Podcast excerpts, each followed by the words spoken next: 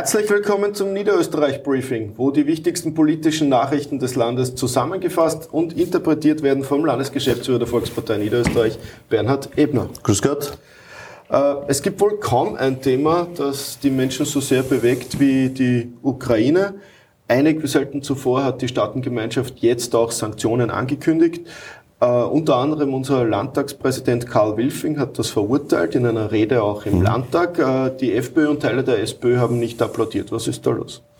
Naja, man muss da mal, glaube ich, den Blick weiter zurück machen. Traditionell hat ja Österreich und auch Niederösterreich eine, eine enge Beziehung mit der Ukraine, aber auch mit Russland. Mit beiden haben wir wirtschaftliche Verflechtungen, mit beiden haben wir Betriebe, die sich sowohl in der Ukraine als auch in Russland angesiedelt haben. Also in der Vergangenheit hat das super funktioniert, nur was überhaupt nicht geht, und da muss man ganz klar sagen, sowas hat es, glaube ich, in der letzten Zeit einfach auch nie gegeben, und dadurch ist es so überraschend jetzt auch für alle, dass einer mit einem Angriffskrieg einen souveränen Staat quasi einmarschiert und versucht zu okkupieren. Also das ist was, wo eine rote Linie mehr als überschritten worden ist, und daher finde ich es richtig und gut, wie es auch unser Bundeskanzler der Karl Nehammer gestern auch sehr deutlich in der Pressestunde gesagt hat. Richtig und gut, dass die Europäische Union hier sehr geschlossen, sehr rasch und sehr zielgerichtet auch gehandelt hat. Also das, ich glaube, ist für einen äh, Putin sehr überraschend gekommen, dass die so geeint waren und so starke Sanktionen auch verhängt haben, die meiner Meinung nach auch richtig sind, weil es kann nicht sein, dass einer einfach in ein Land einmarschiert. Das gibt's nicht.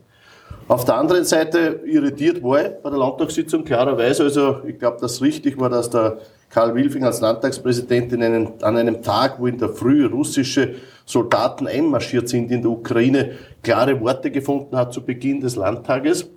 Und ich war wirklich pass erstaunt, wie ich rübergeschaut habe und gesehen habe, dass Teile der SPÖ, aber vor allem die FPÖ demonstrativ nicht applaudiert haben bei dieser Rede. Also da muss ich auch sagen, da sollte man auch mal drüber nachdenken, wie die mit der ganzen Situation auch umgehen. Jetzt wird laut Kronenzeitung über den Verkauf heimischer Betriebe noch einmal nachgedacht. Unter anderem der Präsident der Landwirtschaftskammer Johannes Schmuckenschlager sagt, äh, eine Düngemittelfabrik sollte man jetzt nicht äh, an russische Unternehmer verkaufen. Im heutigen Kurier spricht Wirtschaftslandesrat Jochen Danninger mhm. von schweren Folgen für die heimische Wirtschaft. Äh, Landeshauptfrau Johanna Mikl-Leitner hat aber 400.000 Euro Soforthilfe zugesagt für die Ukraine. Jetzt habe ich drei Fragen an dich. Mit welchen Auswirkungen rechnest du auf Niederösterreich, wenn es um die Wirtschaft geht, wenn es generell um die Finanzen geht und auch wenn es um das Thema Flüchtlinge geht? Na, vielleicht starten wir bei der Wirtschaft. Natürlich treffen uns die Sanktionen auch zu einem gewissen Teil. Ich habe vorhin schon gesprochen davon, dass es da auch Verflechtungen mit der Ukraine, mit Russland gibt, wo Betriebe dort auch investiert haben, wo Betriebe sich dort auch angesiedelt haben. Und natürlich trifft das auch die heimische Wirtschaft, keine Frage. Aber ich glaube, gerade in Zeiten wie diesen ist es unbedingt erforderlich, solidarisch zu sein und da unsere Befindlichkeiten mal hinten anzustellen. Klar ist, auch da gehört geholfen, das ist klar, da wird es ja auch Unterstützungen geben, das hat der Landesrat Jochen Danninger auch schon an, anklingen lassen. Aber äh, ich glaube, es ist notwendig, dass es diese Sanktionen gibt. Das zweite, die finanziellen Hilfen. Also ich glaube, das ist einmal so eine Ersthilfe, was Niederösterreich auch geben kann und geben soll. Das passiert auch. Darüber hinaus gibt es einige Initiativen, auch in Niederösterreich bereits. Selbst die Jugendorganisationen versuchen jetzt gemeinsam auch Initiativen äh, zu machen, damit auch jeder seinen Beitrag leisten kann, entweder zu spenden nach bei Not oder eben auch mit äh, Lebensmitteln, aber vor allem mit Hygieneartikel hier auch zu unterstützen in diesen Gebieten, wo die Flüchtlinge jetzt hingegangen sind. Das führt mir auch zum dritten, zur dritten Frage. Äh, Flüchtlinge. Äh, Natürlich wird zuerst einmal, werden die Nachbarländer quasi äh, sind betroffen. Dorthin gehen die Flüchtlingsströme. Ich denke da an Polen, an die Slowakei, ja, auch Moldawien äh, und Rumänien. Da gehen jetzt einmal die Flüchtlingsströme hin. Das ist auch klar so. Nur eines, und das ist für uns auch ganz klar, wenn es Krieg am Kontinent in Europa gibt, wenn es Nachbarschaftshilfe notwendig macht, dann sind wir natürlich auch dabei und sagen ganz klar, jeder, der Flüchtling ist und Unterstützung braucht, soll diese auch bekommen, entweder in einem Nachbarland oder gerne auch bei uns in Österreich und in Niederösterreich. Am Wochenende fand die vierte Diskussionsrunde zur Landesstrategie statt, unter anderem mit dabei Stefan Pierch, äh, Autobauer und auch Fernsehmacher. Und äh, dabei war Corona-bedingt unsere Landeshauptfrau noch nicht dabei. Ich habe jetzt zwei Fragen. Also erstens, wie geht es unserer Landeshauptfrau? Du telefonierst ja regelmäßig mit ihr. Und äh, die zweite Frage, wie geht es mit der Landesstrategie eigentlich weiter? Also erstens, unser Landeshauptfrau, ja, sie hat Corona, sie ist Corona-positiv, macht jetzt ihre Amtsgeschäfte von daheim aus, aus dem Homeoffice, aus Klosterneuburg. Natürlich sind wir in einem sehr intensiven Kontakt, aber es ist was anderes, ob man seinen Büroalltag im Büro verbringt oder bei den Menschen in ganz Niederösterreich unterwegs ist, zuhören kann oder ob man jetzt gefangen ist, quasi unter Anführungszeichen, im Homeoffice aufgrund einer Corona-Erkrankung.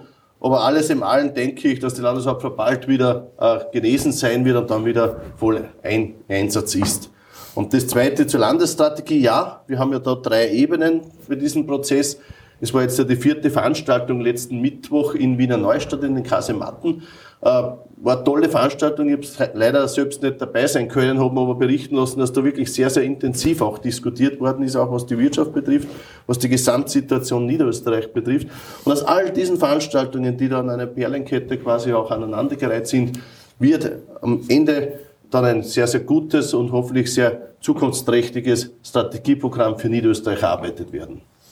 Ich war am Wochenende doch einigermaßen erschüttert. Ich habe am Sonntag in der Österreich gelesen, dass FPÖ-Generalsekretär Michael Schnedlitz beim äh, Grüßen fotografiert wurde. Da hat er einen White Power Gruß gemacht, also den Gruß mhm. rechtsradikaler Extremisten. Er hat das in der heutigen Österreich ein wenig relativiert, aber was ist los mit dieser FPÖ, dass man sich dort so grüßt?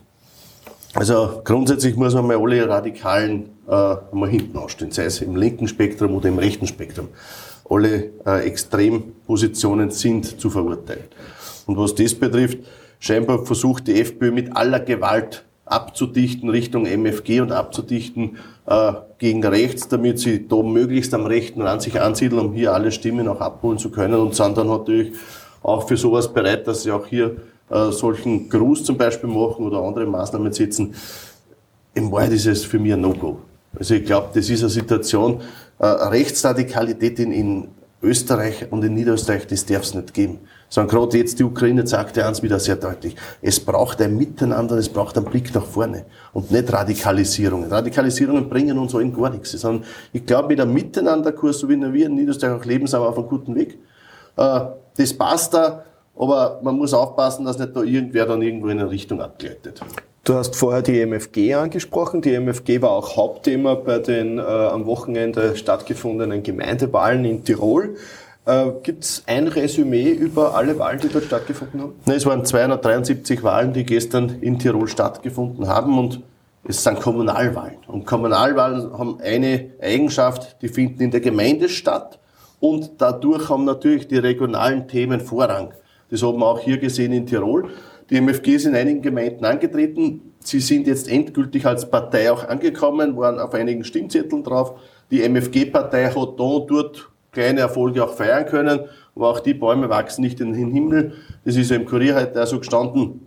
Natürlich aus ÖVP-Sicht betrachtet, äh, stellen wir schon fest, da hat es schöne Ergebnisse gegeben, weniger schöne Ergebnisse gegeben. Ich habe da mit unseren Tiroler Kollegen, bin ich da in einem Dauerkontakt auch gestern gestanden, bis in die Nacht hinein mit meinen Kollegen in Mathe Malaun, wo wir auch Gemeinden analysiert haben und darüber überlegt haben, was heißt das jetzt auch äh, für Tirol. Aber alles im Allen, glaube ich, ist es eine vernünftige Wahl gewesen. Die ÖVP hat in einigen Gemeinden wirklich gute Ergebnisse einfahren können, einige Bürgermeister dazu gewinnen können. Also wirklich ein gutes Ergebnis. Wie kann man das herausfinden, ob eine Liste in Tirol zur ÖVP gehört oder nicht? Naja, das ist in Tirol halt ein Spezifikum. Da treten ja sehr, sehr viele Bürgerlisten an, ganz, ganz viele. In Wahrheit aus ÖVP-Sicht fast jede Teilorganisation oder in irgendeiner Gemeinde dann eine eigene Bürgerliste und durch Koppelungen können die Listen dann ja auch miteinander verbunden werden und die Reststimmen quasi dann äh, auf eine Partei auch zufallen. In Wahrheit weiß man dann hinten noch oft erst, zu welcher Partei, welche Gruppierung, welche Bürgerliste sich dann auch bekennt. Fakt ist eines, wenn so viele Parteien antreten, so viele Bürgerlisten antreten, da muss man schon sagen, ist es für eine etablierte Partei wie die ÖVP schon durchaus ein gutes Ergebnis. Kommen wir von den Gemeindewahlen in Tirol vielleicht zu den Gemeindewahlen nach Niederösterreich. Da habe ich in den Zeitungen gelesen, dass es ja durchaus Neuigkeiten gibt. Ja, stimmt. Am 31. Jänner waren in drei Gemeinden Gemeinderatswahlen, nämlich Hof an der Ips, Obersiebenbrunn und auch am Leiterberge. Überall haben jetzt Verhandlungen, Gespräche stattgefunden. Im Hof an der Ips ist der Werner Kramer Handelsseins mit der SPÖ mit der Bürgerliste FUFU. Die werden gemeinsam eine Stadtregierung äh, erstellen und haben sich für viele Projekte auch ausgesprochen. In Obersiebenbrunn, eine Überraschung, habe ich am Wochenende auch gelesen, dass die zwei Bürgerlisten und die ÖVP gemeinsam sich geeinigt haben auf eine gemeinsame Zusammenarbeit für die nächsten drei Jahre bis zur nächsten Gemeinderatswahl. Äh, Bürgermeister wird werden der Walter Seehofer von der ÖVP. Der hat das ja jetzt einige Monate interimistisch bereits gemacht, hat das sehr gut gemacht. Und ich glaube, der wird das super machen als Bürgermeister in Obersiebenbrunn. Und dann haben wir noch Au am Leiterberge. In Au am Leiterberge wird die konstituierende Sitzung irgendwann äh, Anfang März stattfinden. Aber da gehe ich davon aus, wir sind dort klar Wahlsieger, wir sind dort Erster geworden, dass wir hier auch einen Partner haben, dass wir dann gemeinsam mit dem auch die Stadtregierung stellen werden und auch in Au Leiterberge wir die Bürgermeisterin im konkreten Fall mit der Rekafekete auch haben werden. Das heißt, ein Plus von zwei Bürgermeister am Ende des Tages bedeutet 451 Bürgermeisterinnen und Bürgermeister für die Volkspartei. Ein sehr gutes Ergebnis in diesen drei Gemeinden, aber das heißt für uns natürlich auch ein klarer Auftrag für die Arbeit in den Gemeinden, für die Auftrag für die Bürgerinnen und Bürger. Also wirklich, es wird eine spannende Zeit bleiben. Ich habe in deinen Terminkalender geschaut, er ist wie immer voll, aber äh, diese Woche neu ist, dass du viele Diskussionsveranstaltungen mit Funktionären jetzt da beginnst. Ja, wir starten mit Funktionärsdiskussionen.